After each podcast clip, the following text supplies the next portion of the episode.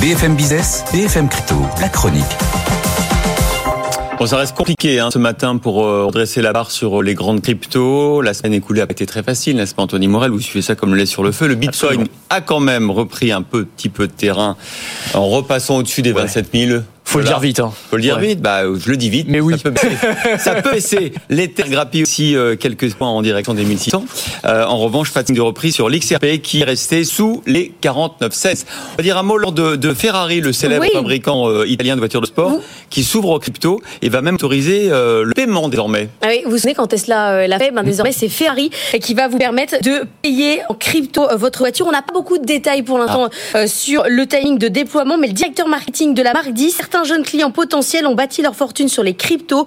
D'autres sont des clients plus traditionnels, mais soucieux de diversifier leur portefeuille. Cette solution va nous permettre de rentrer en contact avec des clients pas forcément naturels de la marque et qui voudraient s'offrir une Ferrari. Anthony. Morel pétille. Oui, non, mais c'est un signal très très bullish. Hein, comme dit. Par contre, vous parliez de l'exemple de Tesla, qui est un très bon exemple. On se souvient aussi contre coup quand ils avaient annoncé ah bah finalement on n'accepte plus les cryptos. Et là le Bitcoin, euh, ça l'avait Ouais. fait chuter. Donc euh, voilà, ça va. Attention à l'effet retour. Exactement.